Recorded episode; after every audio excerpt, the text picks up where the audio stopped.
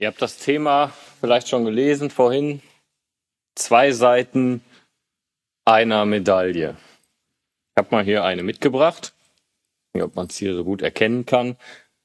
Jeder von euch kennt wahrscheinlich dieses Sprichwort. Ein Ereignis oder eine Sache, wo man sagt, es sind zwei Seiten einer Medaille. In so einer Medaille, so wie der hier, gibt es zwei Seiten. Einmal hier diese Vorderseite, so eine schöne Prägung drauf. Hier ist jetzt so ein Handballspieler drauf. Und dann gibt es die Rückseite, die ist jetzt hier einfach ein Aufkleber von uns und eigentlich nicht so wirklich schön anzusehen. Und wenn man die, ja, diese Preisverleihung sieht im Fernsehen oder so, bei Olympia oder sonst irgendwas, wo Medaillen verliehen werden, kriegt man die ja meistens umgehangen von einem Preisrichter. Und wenn die umgehangen ist, dann guckt man erstmal eigentlich, dass die schön gerade hängt, dass die schöne Seite auch nach vorne zeigt.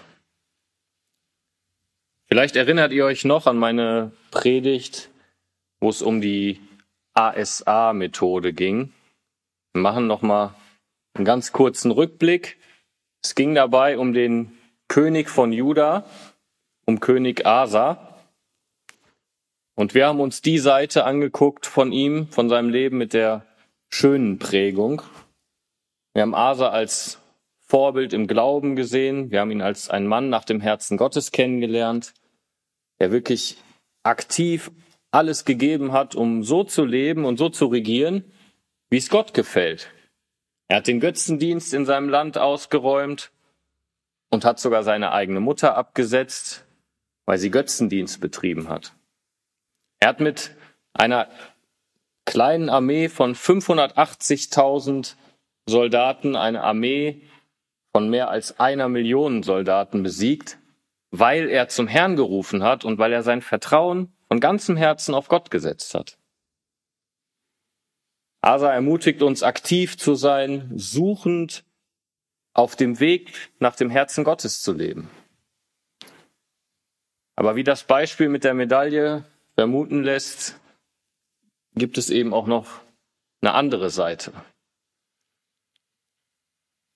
Vielleicht kennt ihr das, wenn ihr einer Person begegnet oder jemanden kennenlernt, ihr denkt euch, boah, was für, ein, für eine zuvorkommende Person, nett, verständnisvoll, sagt und tut immer genau das Richtige zur richtigen Zeit. Aber so je mehr man vielleicht mit der Person zu tun hat, je mehr man sie kennenlernt, merkt man langsam, ah, okay, es gibt auch noch eine andere Seite, von der ihr vielleicht gar nicht gedacht hättet, dass diese Seite überhaupt existiert. Ja, vielleicht wissen die Verheirateten so ein bisschen, was ich meine. So ist es doch aber auch in unserem geistlichen Leben. Wie schnell kann das gehen, dass diese anfängliche Frömmigkeit einen harten Rückschlag erleidet. Dass der, dieser süße Duft von unserem Christenleben umschlägt in so einen vermoderten, schlechten Geruch. Auch wenn wir noch so gute und so standhafte Christen meinen zu sein, dann sind wir Zeit unseres Lebens hier auf der Erde immer in diesem Trefferradius des Teufels. Und im Leben von Asa können wir auch so einen Treffer erkennen. Asa hatte durch den Propheten Asaja während seiner Herrschaft schon so einen kleinen Hinweis bekommen. Und zwar kurz nach diesem Sieg über diese Millionenarmee. Könnt ihr mit aufschlagen, zweite Chronik, Kapitel 15. Hier spricht dieser Prophet Asaja zu Asa diese Warnung aus. Zweite Chronik, Kapitel 15, Vers 2.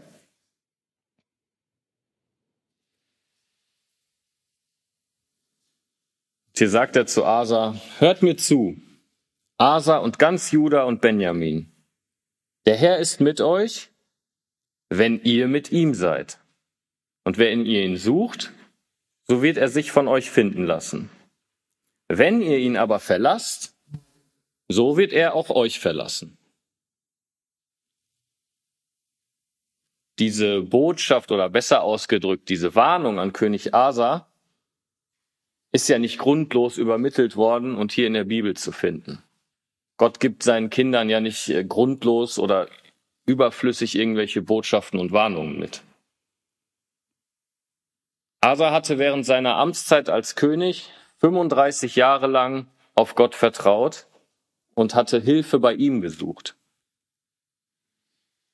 Das Kapitel 16 vom zweiten Buch Chronik beginnt dann im 36. Jahr seiner Regierung und endet mit seinem Tod. Und in diesem Kapitel 16 könnt ihr euch irgendwas reinlegen, Lesezeichen, Stift, irgendwas, weil da werden wir immer wieder zurückkommen zum Kapitel 16.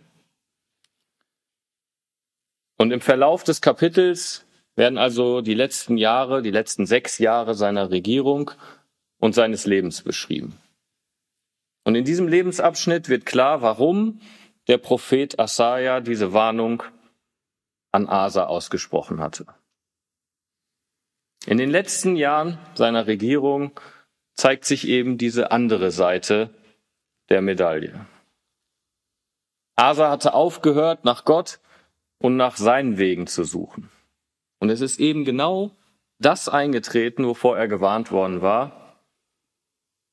Die vermeintliche Hilfe von Götzen wurde ihm wichtiger als die Hilfe von Gott. Das ist doch eigentlich ein trauriges und ein ernüchterndes Ende. Allerdings wissen wir ja, dass uns alle Schrift von Gott gegeben ist und nützlich, um etwas zu lernen. Und aus dem Grund schauen wir uns diese andere Seite im Leben von König Asa heute Morgen etwas genauer an. Denn auch wir stehen täglich vor dieser Herausforderung, nach Gott und seinen Wegen zu suchen und nicht nach unseren eigenen. Wie ist es dazu gekommen, dass Asa den guten Weg Gottes verlassen hat? Diese Frage bildet meinen ersten Punkt. Der Weg zur anderen Seite. Erstens der Weg zur anderen Seite. Wann und womit hatte diese Wendung im Leben von Asa begonnen? In 2. Chronik 15, Vers 19 steht, dass es nach dem großen Sieg über Serach keinen Krieg mehr gab, bis einschließlich zum 35. Jahr der Regierung. Es waren also angenehme, ruhige und gute Jahre für ihn. Aber genau in solchen Zeiten, wo es gut läuft, ist doch eigentlich die Gefahr am größten, dass man sich unabhängig von Gott fühlt und dass man seine eigenen Wege plant und geht. Asa ist da auch nicht der Einzige in der Bibel. Zum Beispiel Hiskia. Wenn wir weiterblättern in 2. Chronik, Kapitel 32.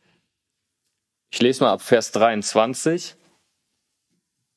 2. Chronik 32 ab Vers 23. So dass viele dem Herrn Geschenke brachten nach Jerusalem und Hiskia, dem König von Juda, Kostbarkeiten.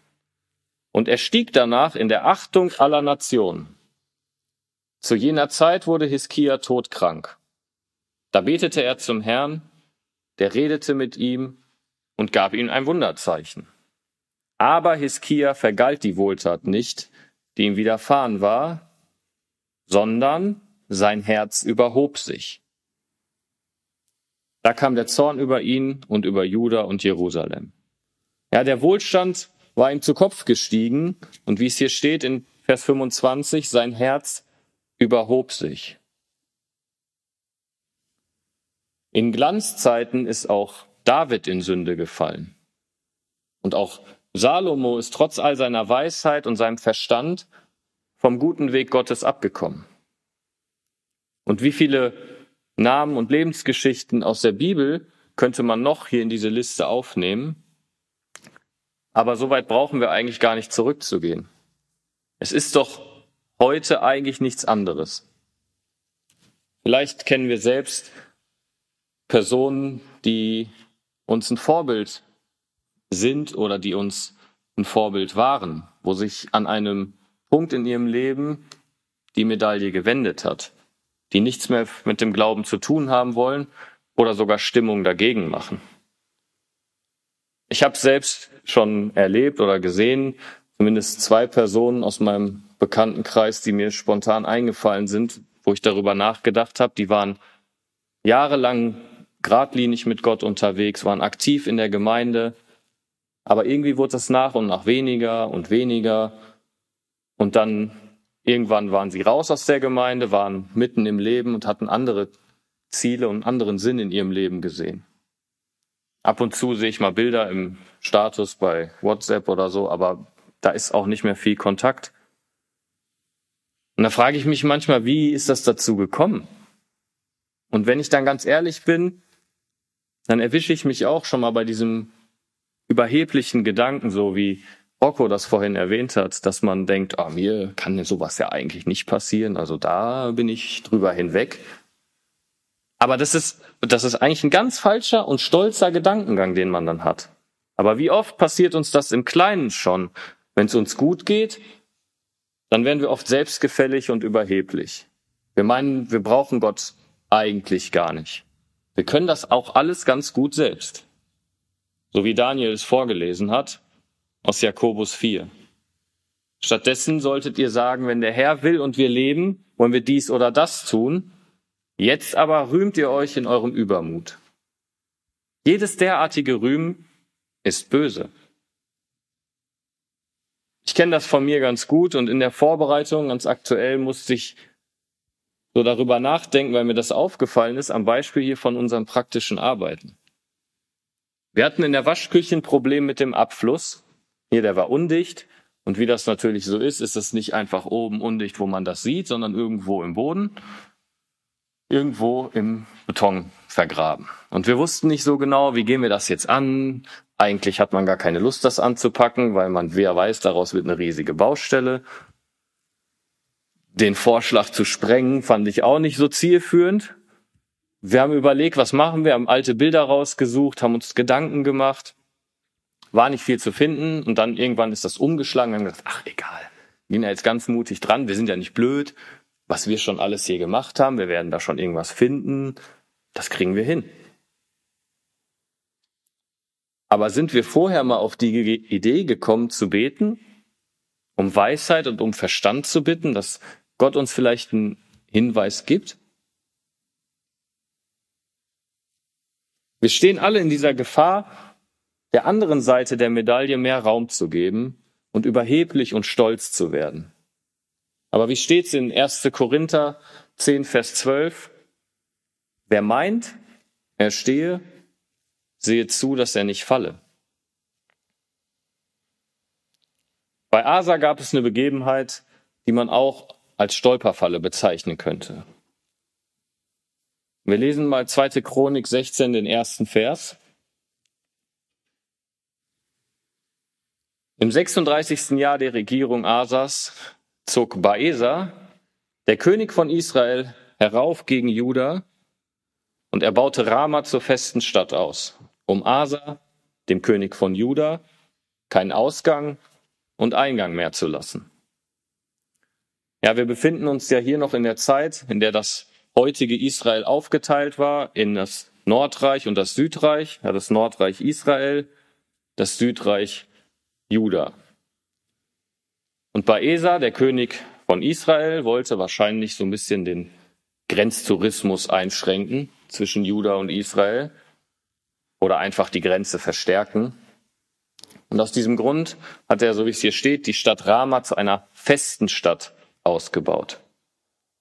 Und die Stadt Rama, die liegt so genau an der Grenze zwischen Israel und zwischen Juda. Und genau das, das passte Asa überhaupt nicht. Dass der König von Israel an seiner Grenze eine feste Stadt baut. Es war für das Ego von Asa zu viel.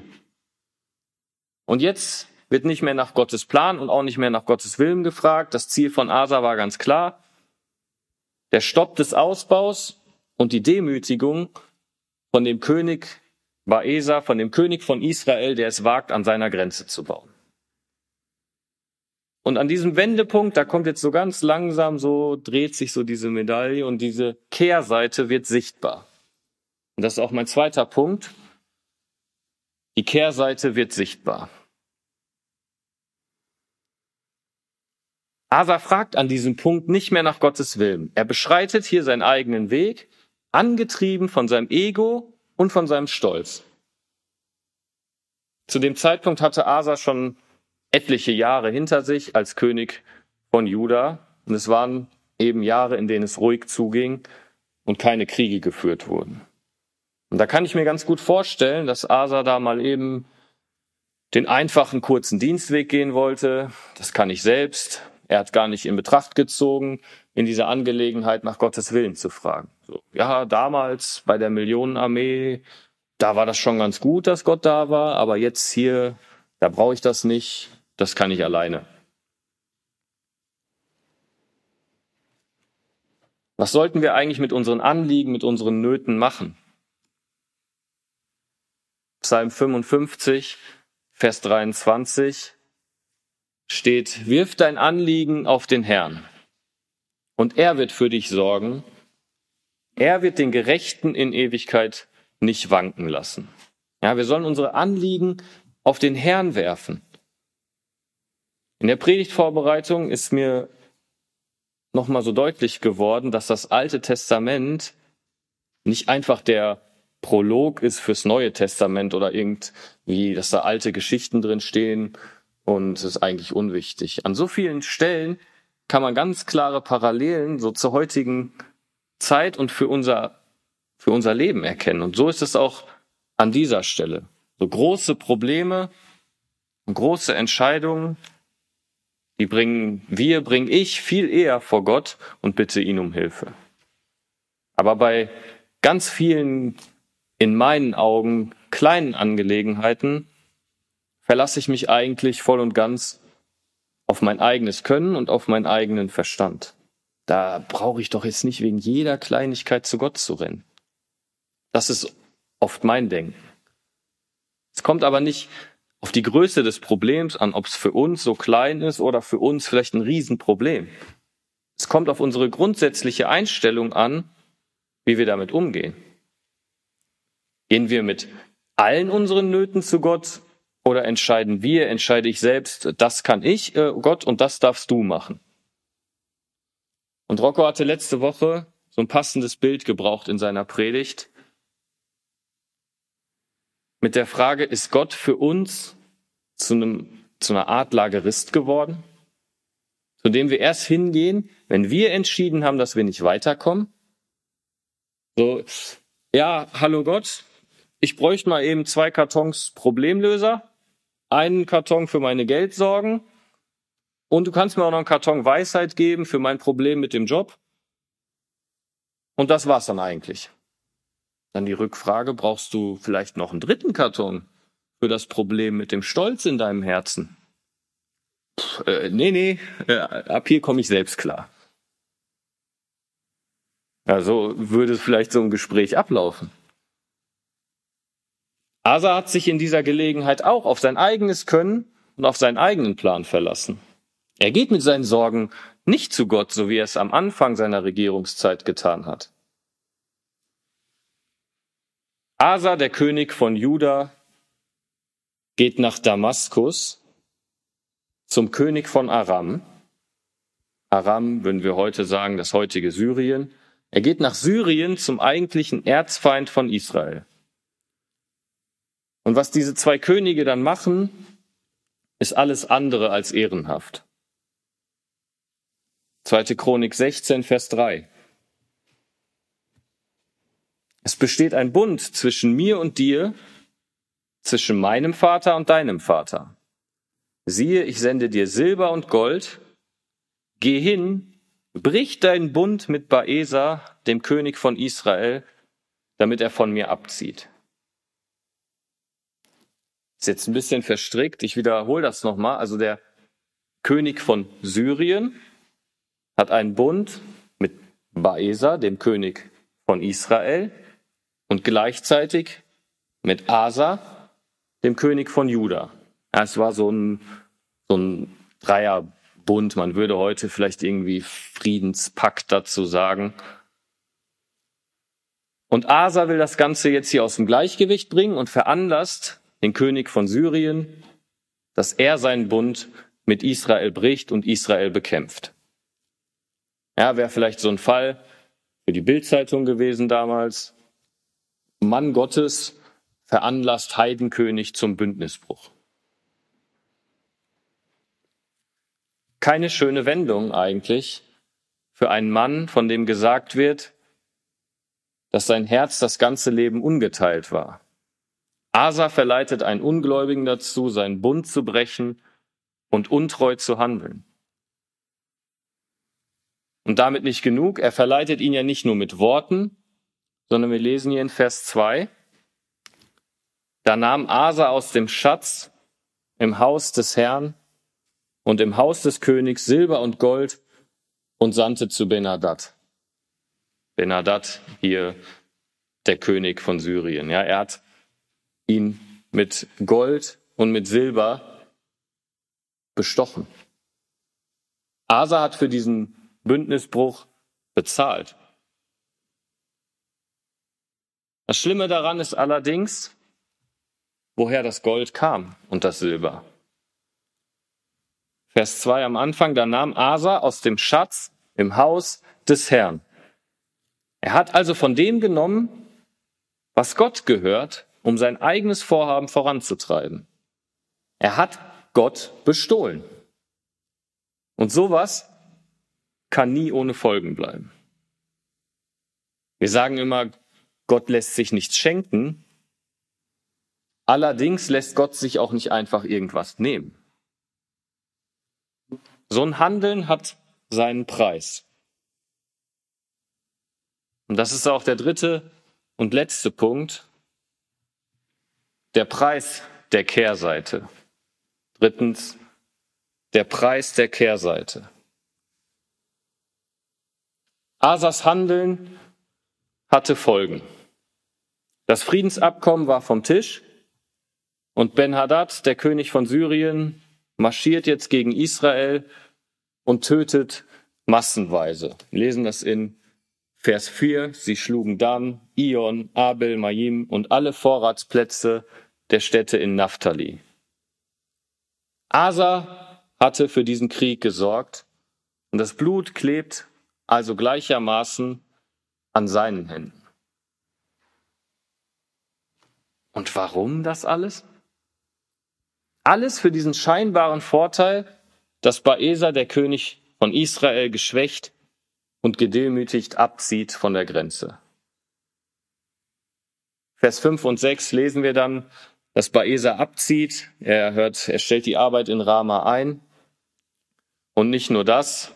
Vers 6 steht, dass der König von Asa, Juda und alle seine Bewohner damit beauftragt hat, das Baumaterial gleich mitzunehmen von, den, von der Stadt, weil das können die sicher noch gut gebrauchen, war ein super Zugewinn für Asa. Aber zu welchem Preis? Gott drückt die Enttäuschung und die Strafe für dieses Handeln für Asa durch einen weiteren Propheten namens Hanani aus. Und dieser spricht zu Asa ab Vers 7, weil du dich auf den König von Aram verlassen hast und dich nicht auf den Herrn deinen Gott verlassen hast, darum ist das Herr des Königs von Aram deiner Hand entkommen. Ja, der mit teurem Gold und Silber erkaufte Freund, der König von Syrien, er verlässt ihn und wird wieder zu seinem Feind.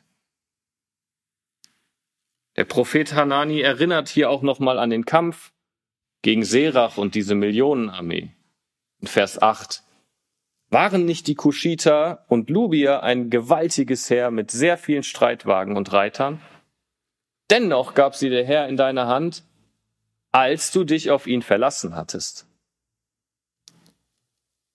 Und die Aussicht, wie die Zukunft wird, wie die Zukunft aussieht für Asa, bekommt er auch direkt zu hören in Vers 9.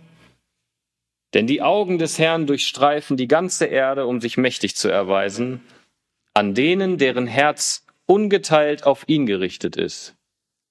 Du hast hierin töricht gehandelt, darum wirst du von nun an Krieg haben.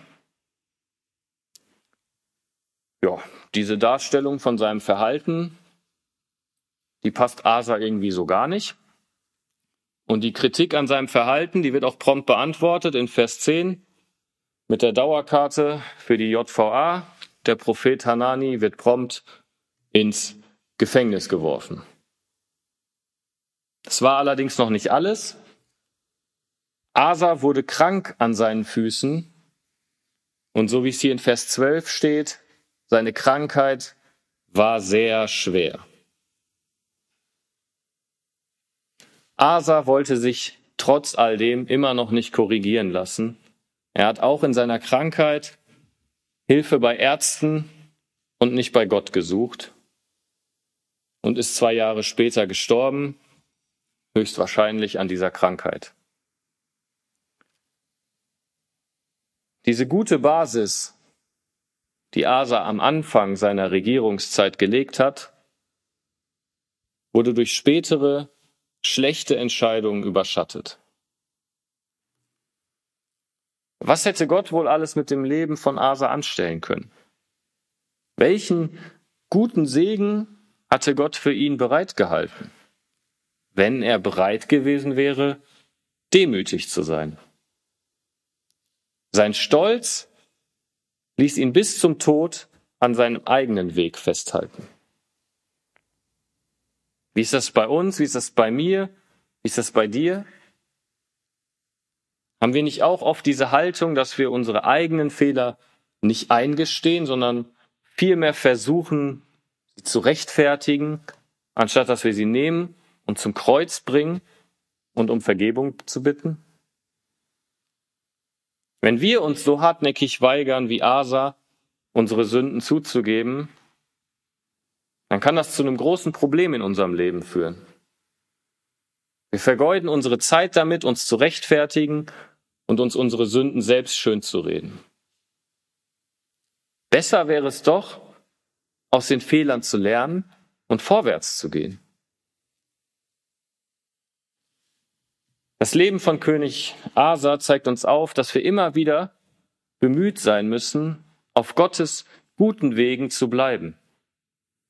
Wir müssen gerade in Glanzzeiten mit Anfechtungen und Versuchungen rechnen. Dazu haben wir uns diese drei Punkte angeschaut am Beispiel von der Medaille. Zwar erstens der Weg zur anderen Seite.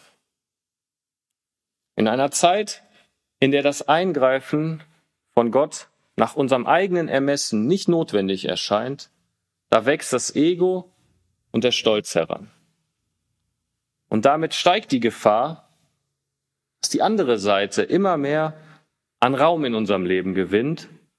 Und dann wird zweitens diese Kehrseite sichtbar. Wir treffen Entscheidungen nach eigenem Ermessen beschreiten eigene Wege und wir degradieren Gott zu unserem geistlichen Lageristen, wobei wir vergessen, dass drittens die Kehrseite ihren Preis hat und vermeintliche Vorteile uns zum Nachteil werden und wir schlagen durch fehlende Demut den guten Segen aus, den Gott für unser Leben bereithält. Wir haben über zwei Seiten der Medaille gesprochen und es gibt diese zwei Seiten in unserem Leben, aber wir müssen darauf achten, dass wir uns immer wieder und ständig neu und richtig ausrichten. Dass diese göttliche Seite, dass unser Leben in der Heiligung immer mehr Raum in unserem Leben einnimmt. Nach seinem Willen zu fragen und nach seinem Willen zu handeln, ist immer der bessere Weg, um ihm ähnlicher zu werden. Schließen möchte ich mit einem Vers aus dem Psalm. Wir haben ihn vorhin schon gelesen. Ich möchte ihn nochmal lesen und uns als Ermutigung mitgeben. Psalm 55, Vers 23.